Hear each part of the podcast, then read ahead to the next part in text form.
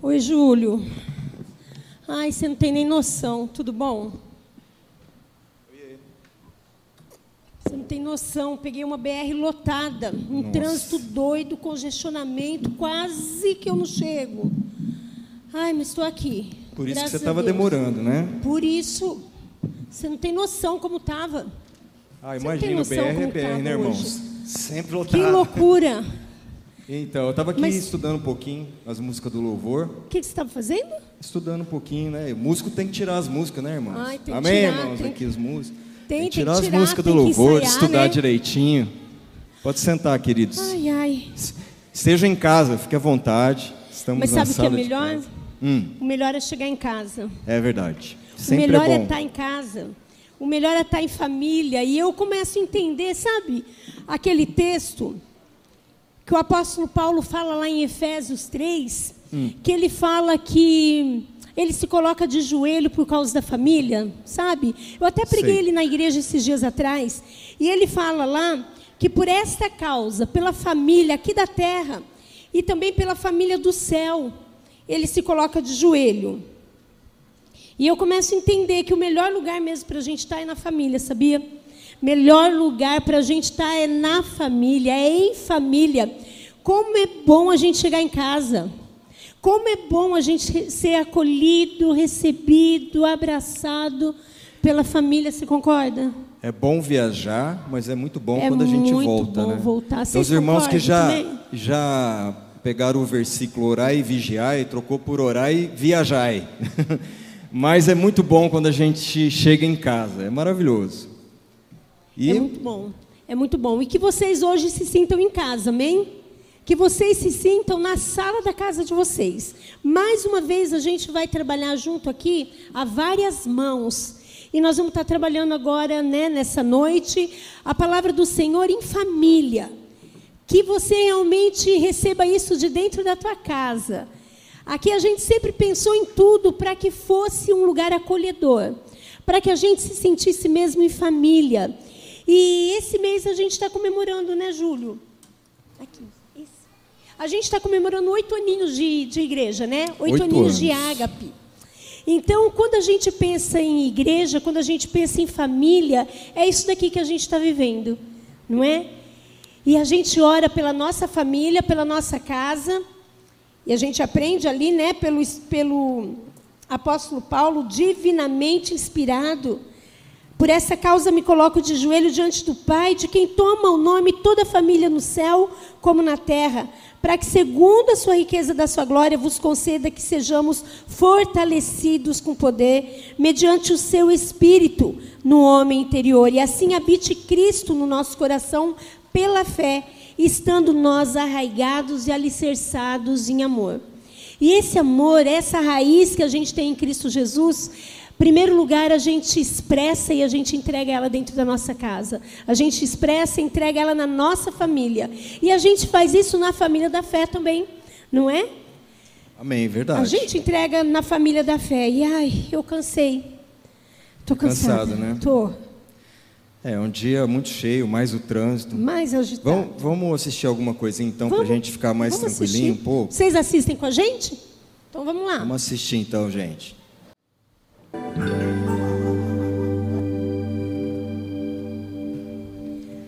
Ai, Júlio, olhando isso, não tem como a gente não se emocionar, né? Não tem como a gente não pensar um Verdade, pouquinho demais. sobre a vida. E o que é o nascimento, se não a vida? E Jesus Cristo, ele foi o especial em entregar a vida. Ele entregou a sua vida por cada um de nós, ele entregou a sua vida pela nossa família, pela nossa casa, ele entregou a sua vida pela sua família, pela sua casa. Esse é o amor de Jesus. Esse é o verdadeiro nascimento. O nascimento de um filho é um presente de Deus para nós. Mas Deus, Deus nos amou tanto que Ele entregou o seu unigênito filho para que ele se tornasse o primogênito de muitos. O primogênito na minha vida, na tua vida. Deus entregou o seu filho e falar de nascimento é isso. E não tem como não me lembrar de João. No Evangelho de João, capítulo 3, versículo 7, tem um bate-papo ali de Nicodemos e Jesus. E Nicodemos, ele era um fariseu, um mestre da lei. Entre os judeus ali, e ele aborda Jesus numa noite, perguntando para Jesus o que seria necessário para que ele herdasse o reino dos céus, o que seria necessário para que ele seguisse Jesus. E Jesus, então, ali dá um ensinamento tremendo para aquele homem, que era muito conhecedor da lei muito conhecedor do Velho Testamento. E aquele homem então vira para Jesus e diz assim: Rabi, que é mestre, nós sabemos que o Senhor veio de Deus, porque ninguém faz o que o Senhor faz, se não for por meio de Deus. E Jesus então, rapidinho, ele nem atenta para aquele elogio que ele recebe daquele homem, mas ele aproveita para ensinar. O tempo todo Jesus ensinava com a sua vida. E ele aproveita então para ensinar aquele homem e diz: aquele que não nascer de novo não pode ver o reino de Deus. Então, diante dessa afirmação tão contundente de Jesus, fica para a gente a questão, a mesma que ficou para Nicodemos: como é possível nascer de novo? Como eu posso de novo voltar para o ventre da minha mãe, para a barriga da minha mãe, como essa cena linda que a gente viu agora? nesse filme, não é? É possível a gente voltar para a barriga da nossa mãe? Aquele homem era muito inteligente, ele era um sábio. Ele estava entendendo o que Jesus estava falando para ele, mas a verdade, a dúvida que ele tinha, e o que ele perguntava era: Mestre, eu tenho que recomeçar? Eu preciso recomeçar, é isso? E Jesus diz: Sim, que porque quem nasce da carne é, carne, mas quem nasce do espírito é espírito. Como esse bebê que a gente acabou de ver. Ele nasceu da carne. Mas nós um dia nascemos da carne e um dia nós precisamos, ou nós já nascemos do espírito. E você que conhece a sua vida, a gente é que conhece a nossa, não é? A gente é que sabe se nós já nascemos de novo. Como foi a nossa vida e a nossa postura diante do Cristo que nasceu e se entregou no nosso lugar. Então aí Jesus está querendo dizer para Nicodemos, nascer de novo é deixar para trás velhos costumes, é deixar para trás conceitos, deixar preconceitos e recomeçar a partir de uma revelação de quem é Jesus Cristo. Isso é nascer de novo. Nós não, não precisamos voltar ao ventre da nossa mãe mas nós precisamos ter a revelação de quem Cristo é nas nossas vidas. Nascer de novo, então, é aceitar esse novo processo de rever todos os conceitos, todos os preconceitos que um dia tivemos, rever as nossas vontades pessoais. Reino de Deus é um governo que vem dos céus. E é necessário recomeçar a partir da vida de Cristo e da sua vontade para que nós vejamos e mais, para que nós entremos no reino dos céus. É simples assim, mas às vezes a gente complica muito. Aquele homem não teve a condição, ele não conseguiu deixar para trás os velhos conceitos. Ele não conseguiu seguir Jesus, diz a palavra. Os religiosos tinham dificuldade de, de entender esse ensinamento Assim como Nicodemos também teve essa dificuldade. Eles achavam que teriam que ignorar todos os seus conhecimentos, ignorar todos os seus rituais, tudo que eles aprenderam. E isso era demais para eles. Isso é demais para um religioso. Mas os pecadores, quando ouviram a mesma mensagem, eles saltaram de alegria, Júlio. Eles saltaram porque eles falaram assim: Eu tenho eu tenho uma nova chance. Eu posso esquecer. Eu posso deixar para trás tudo aquilo que eu fiz de errado. Olha a maneira de se olhar e de se ver, de focar a mesma coisa.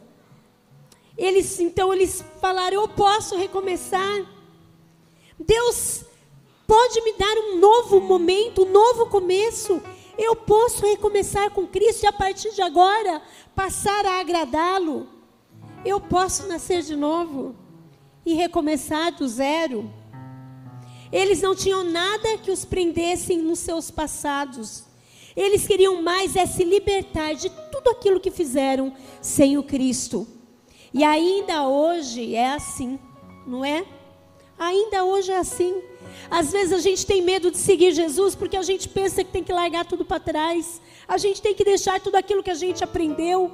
Mas o que o Senhor quer de nós é que nós recomecemos as nossas histórias. Ele quer que nós nasçamos de novo.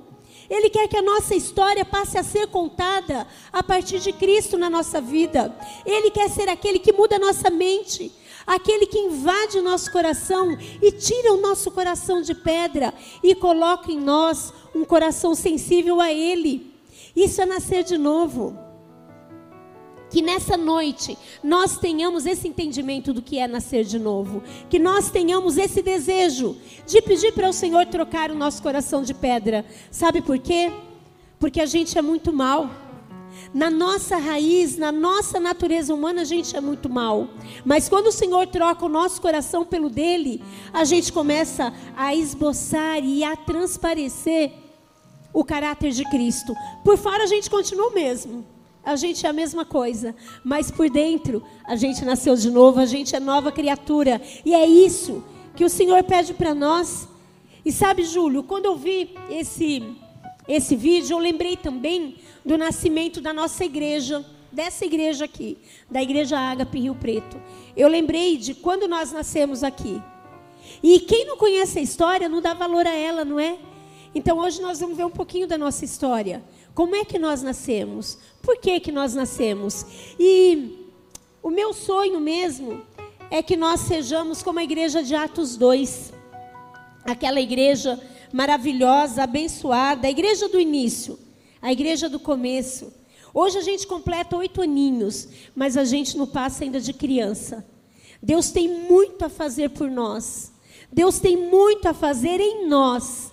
E Ele tem muito a fazer através de nós, amém? Que nós sejamos mesmo a igreja de Atos 2, a comunidade dos novos convertidos, daqueles que nasceram em Cristo. E diz assim lá em Atos 2, versículo 42 a 47. Todos se dedicavam de coração ao ensino dos apóstolos, à comunhão do pão, ao partir do pão e à oração.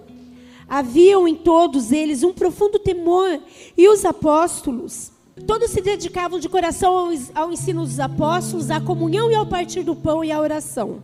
Havia em todos eles um profundo temor, e os apóstolos realizavam muitos sinais e maravilhas. O Senhor conta comigo e com você para que nós realizemos no nome dele sinais e maravilhas. Os que criam, os que criam se reuniam num só lugar e compartilhavam tudo que possuíam. Vendiam propriedades, bens, repartiam o dinheiro com todos os necessitados. Adoravam juntos no templo diariamente. Reuniam-se nos lares para comer e partiam o pão com grande alegria e generosidade, sempre louvando a Deus e desfrutando a simpatia de todo o povo. E assim, Deus ia acrescentando dia após dia aqueles que iam sendo salvos. Amém? É, esse é o nosso desejo. Que a igreja Ágape em São José do Rio, Rio Preto caia na simpatia do povo, ouvindo os ensinamentos do Senhor. E o Senhor mesmo é aquele que vai acrescentar dia após dia aqueles que serão salvos por essa casa, por essa família. Amém? Amém?